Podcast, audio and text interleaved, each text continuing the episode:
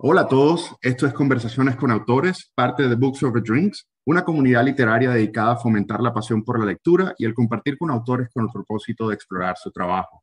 Nos complace tener con nosotros a la doctora Lola Pons, filóloga, historiadora de la lengua y catedrática de la Universidad de Sevilla, escritora de múltiples publicaciones, entre las cuales se encuentran El árbol de la lengua y esta de la que hablaremos hoy, Una lengua muy larga. Un libro fantástico que recopila 100 narraciones cortas trazando a su paso la historia de, nuestra lengua, aquella que nace en Castilla, esa región histórica localizada en la península ibérica, una lengua romance, hija del latín, y que creció entre los siglos XI eh, y XVII conforme a cómo se expandía el territorio. Este no es un texto académico, sin embargo, nos instruye en, en un tema que pasa desapercibido y que subestimamos a pesar de ser la base de nuestra comunicación. Tampoco es un texto histórico, sin embargo, nos da a conocer la etimología y los cambios lingüísticos que ha sufrido nuestro idioma desde su incepción. Eh, a simple vista, los idiomas son un accidente geográfico, pero detrás de cada uno y específicamente detrás del español se encuentra una extensa y pintoresca historia que explica el proceso de asimilación lingüística y transformación que se ha dado después de su nacimiento. Este es un libro de gran valor histórico, escrito para un público general y de una forma muy cautivadora y entretenida. Lola, gracias por acompañarnos esta tarde. Es un placer tenerte con nosotros. Gracias a ti, Jairo, y a toda la comunidad de Books of Dreams por su invitación y bueno, a ti en concreto por esta presentación tan generosa que has hecho de mí y de mi currículum. Gracias. Perfecto. Eh, nuestra lengua, así como otras lenguas romances, nace del latín. Sin embargo, la manera como te refieres a su origen, derivado de alteraciones al latín que sucedieron de forma gradual, nos pone a pensar, ¿será que el castellano podría ser considerado un latín impropio o mal hablado? Bueno, si no hubiese habido cambios lingüísticos que en un principio nacen en su mayoría como errores, seguiríamos ahora hablando latín. Si lo que hablamos es otra lengua, es porque ha habido un momento que determinados cambios, sobre todo esos cambios surgidos en ámbitos populares, han sido bendecidos, bien vistos, muy difundidos en otros ámbitos más cultos, han llegado al estándar hasta que se han normalizado. Cuando el volumen de esos cambios es muy amplio, pues tenemos ya una lengua propia, caso de, de las lenguas romances, de las lenguas hijas del latín, pero es verdad que todo cambio lingüístico primero es una innovación, después una difusión y esa innovación suele ser un error. ¿Y, el, y el, cambio lingüístico consideras que es necesario en toda lengua? Y, y más allá, ¿qué tanto crees que el español eh, ha cambiado desde la época de Castilla eh, a la nuestra? A ver, el cambio lingüístico es necesario porque partimos de la base de que queremos que nuestra lengua esté viva y siga viva. Si quieres que la lengua esté viva, tienes que admitir que ha de haber cambios lingüísticos. La única lengua que no cambia es la lengua artificial e inventada o la lengua muerta, que se conserva en un estado eh, textual, incólume y ajeno a cualquier posibilidad de cambio. O sea que sí, el cambio es con natural, igual que es con natural a las personas. Eh, la única manera de que tú y yo no cambiemos, pues, tristemente sería que dejásemos de vivir y no queremos eso, ¿no? Entonces vivir es cambiar, la lengua también cambia. ¿Cuántos cambios ha habido desde ese castellano medieval hasta hoy? Pues el porcentaje quizá difícil de cuantificar, pero sí que, por ejemplo, podemos concentrar un importante grupo de cambios en el siglo XVI y XVII en eso que llamamos los siglos de oro. Ahí se configura eh, básicamente la pronunciación que tiene hoy el español moderno con sus grandes diferencias eh, geográficas. Después hay grandes cambios morfosintácticos de gramática también en esa época y quizá los cambios de discurso o modernización del vocabulario son en su mayoría algo más recientes de los siglos XVIII y XIX, pero bueno, nunca se para de cambiar y lo que tampoco podemos hacer es averiguar hacia dónde vamos a cambiar. El futuro es impredecible. Y en el siglo XVIII ah, se funda la RAE, la Real Academia Española, eh, la cual trae consigo una normatividad y establece precedentes para los cambios que se dieron de manera subsecuente. ¿Crees que la RAE ha contribuido a reducir el nivel de variación y el ritmo de cambio de nuestro idioma? Eh, sí, tanto la RAE como la propia mm, institución educativa, dicho así como muy en general, ¿no? Eso que hacemos cuando hacemos, en el caso de España fue la ley Moyano, pero bueno, en general es un tipo de movimiento que se registra en, todos los países, que gradualmente se, se convierte la educación en algo obligatorio para determinadas edades, se hace una educación después más inclusiva, que abarca a las mujeres. Bueno, pues todo eso conlleva que se creen libros de texto, que, la, que los libros de lectura, que las cartillas sean cada vez más elaboradas, que haya diccionarios. Cada vez que tomas una decisión en ese sentido, como las que toma la academia en sus diccionarios, ortografías y gramáticas, propones un estándar porque propones una forma de escribir una palabra, porque das por bueno tal determinado uso gramatical que es propio de un autor, pero no de otro. Y claro, eso no hace tanto que se reduzca la variación, pero sí que se fije un estándar y que esa variación se quede más ligada quizá a lo, a lo coloquial, a lo sociolectal, etc. Pero bueno, sí es una consecuencia de la subida del nivel educativo, la pérdida de variación. ¿Y cuál es, la, cuál es el criterio o hay alguna arbitrariedad en cómo, en cómo la, la RAE establece ciertas normativas? Por lo menos en, tu libro mencionabas eh, cambios como el renombramiento de la R o, la, o, el descontinuar el uso de la PH eh, para redundancias fonéticas con la F. Eh, ¿Algunas cosas son arbitrarias o, o siempre hay un, un criterio que se sigue? Tres siglos después de que se fundase la RAE ya tenemos perspectiva y yo sí que observo que hay cierta coherencia en algunas cuestiones. Por ejemplo, tú hablabas de aspectos ortográficos como la eliminación de la pH o algunos otros que hemos visto recientemente y ahí sí observamos que eh, cada vez más hemos ido adoptando una eh, ortografía más fácil, más entendible, más coherente. No va a ser una ortografía fonética, porque eso es imposible, para eso ya existen los alfabetos fonéticos, pero sí que gradualmente la ortografía del español, manteniendo algunos criterios etimológicos, ha ido perdiendo mm, algunas adherencias que tenía que eran completamente antifonéticas, ¿no? Tipo esas S doble o la C con cerilla, que ya no tenía sentido en el siglo XVIII, o incluso quitarle la tilde a solo o a guion, que eso produjo mucho espanto recientemente, pero que es una decisión bastante coherente y que hace que además la ortografía sea más fácil de, enseñar en los colegios.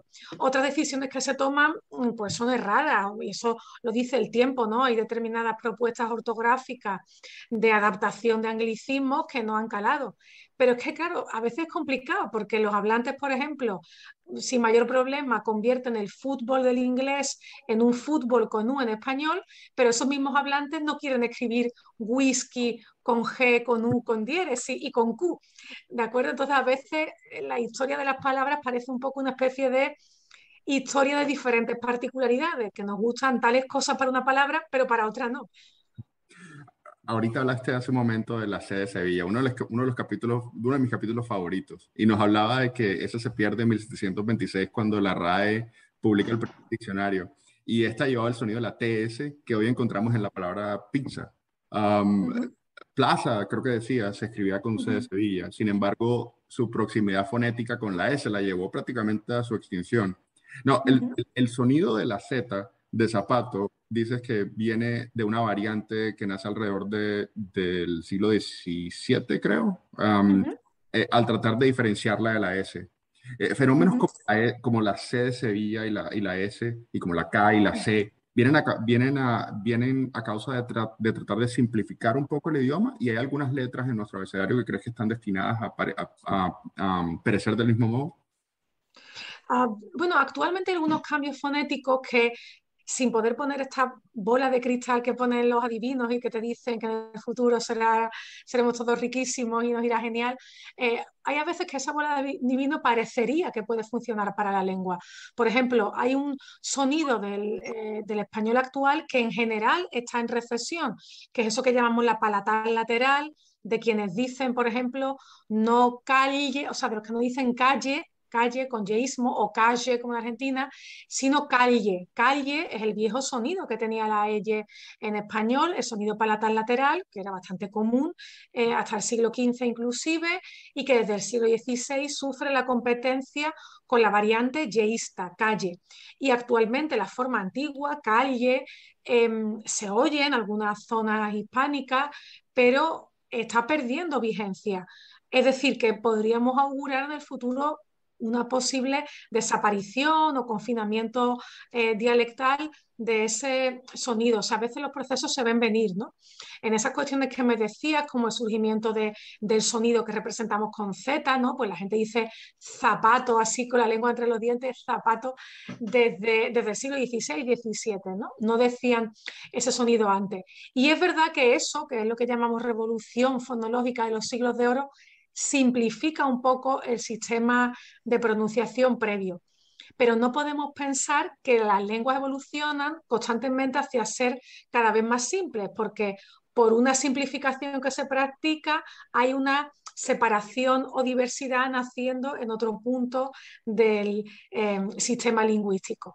Así que bueno, no podemos saber qué va a pasar en el futuro, pero la historia nos confirma que hay determinados fonemas que de repente o que de manera gradual van anunciando su desaparición y su reemplazo por otros una de las cosas que me encanta del, libro es que te hace para pensar y te pone a investigar. Te, da como un abrebocas o actúa como, de cierta manera como un abrebocas. Cuando eh, leí acerca de lo de la C, de lo de la Z, el, me puse a pensar, pero bueno, eh, yo, ¿dónde, ¿dónde se perdió, por lo menos en Latinoamérica, donde se pronuncia, se pronuncia muy ah, como la S?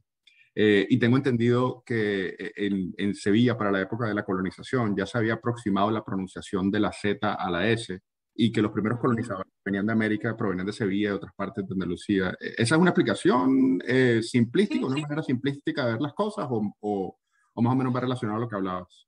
Sí, sí, sí, la explicación, digamos, demográfica es completamente real. Tanto eso que llamamos hoy seseo, que bueno, está perfectamente manifestado en tu, en tu pronunciación, que, es utilizar la S ¿no? para todos los contextos, como eso que llamamos ceceo, que se da más en algunos puntos de Andalucía, pero que no se da en América, que es pronunciar la Z en lugar de la S, o sea, decir sábado, esas dos cosas existían ya en la Sevilla del 16. Y a, América, sabemos por los estudios de los, de los registros de pasajeros, sabemos que separando así un poco en fechas al 16, hasta 1520, eh, por ejemplo, son los estudios que hizo Peter Boyd Bowman, eh, sabemos que la mayoría de, de esos primeros pobladores europeos en, América que, marchan desde el puerto de Sevilla, la mayoría eran de esa especie de media luna que forman diferentes provincias de la parte sur y occidental de la península, que es Sevilla, pero es Cádiz, es Huelva, es Badajoz, incluso eh, eh, Cáceres. Entonces, en la zona andaluza eh, se da ya ese ceseo y ese ceseo y son eso la mayoría de quienes van a América. Piensa que la mitad de las mujeres que van a América desde Europa hasta 1520, la mitad son de Sevilla. Y por tanto son señoras que dicen o sábado con ceceo o con ese cerveza, ¿no? ya que hablamos aquí de, drinks, ¿no? de vuestras bebidas. ¿Y por qué en cambio solo triunfa uno de los dos fenómenos en América? Pues porque posiblemente el seseo, tu pronunciación, estaba más prestigiado, estaba mejor representado, era más frecuente. De forma que sí, de aquí salen dos cosas, pero en América solo termina nivelándose una de ellas. Mm, a veces decimos con mucha injusticia o, bueno, como, una simplificación, quizá propia del discurso periodístico, decimos, bueno, el español americano es andaluz. No, no es exactamente andaluz. La base es andaluza, pero América tiene su manera de configurar la, pronunciación que le llega de Andalucía, de promover unos rasgos y de acallar otros. Y tengo curiosidad, una cosa que, a veces te refieres en tu libro es de manera muy visual acerca de la posición de la lengua, hace referencias a eso. Y, me, dio cierta curiosidad de saber cómo se recopila la fonética antigua, eh, aquella en donde no hay registros sonoros de, cómo se pronunciaban las palabras. ¿Cómo se establece un registro histórico de la pronunciación, por lo menos? Sí, es una pregunta muy interesante. Más, quisiéramos nosotros, los historiadores de la lengua, contar con esas grabaciones de los, de los hablantes de la antigüedad y la verdad es que, bueno, obviamente es imposible, pero aclararía muchísimas dudas. Entonces, tenemos dos fuentes. Una fuente que es interna, cómo se escriben los documentos. Es cierto que antes de la, de la oficialización de la ortografía de la RAE hay cierta diversidad ortográfica, pero en general hay notables coincidencias. Y cuando ves que que todo el mundo, bueno, que todo el mundo no, pero que hay, mucha documentación a partir de tal siglo en la que tal palabra que siempre se escribía así comienza a escribirse de otra forma distinta, puedes sospechar que hay un cambio de pronunciación subyacente. Es más fácil cuando un sonido cae, o sea, cuando tienes que la gente decía cantades y que eh, en el siglo siguiente están escribiendo cantáis o cantáis, bueno, pues ahí es más fácil, sabemos que ha caído la D.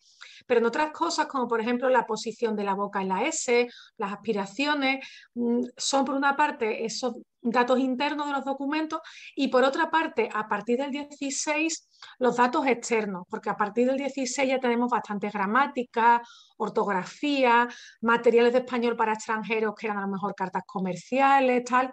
Y entonces eso a veces decían, pues a ver, si usted quiere pronunciar como los españoles, ah, sí, e-, este sonido suena de tal manera.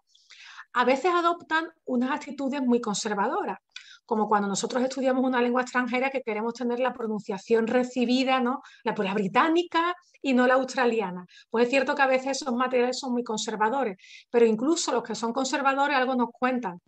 Por supuesto, todo con términos científicos, claro, no dicen cosas como interdental ni palatal. Una de las descripciones más divertidas que yo he visto era que decía que tal sonido era parecido al que, al que hacían los gansos cuando se les golpeaba, ¿no?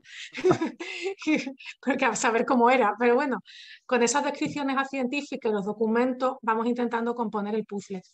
Qué interesante, qué interesante. Bueno, ya que esto es Books Over Drinks, eh, no podemos dejar de preguntar ¿qué bebida crees que va mejor con tu libro? Ah, bueno, es una pregunta interesante, Jairo. Para mí, este, este libro está una lengua muy larga, em, que nació como una lengua muy larga, después se reeditó y se hizo una lengua muy, muy larga.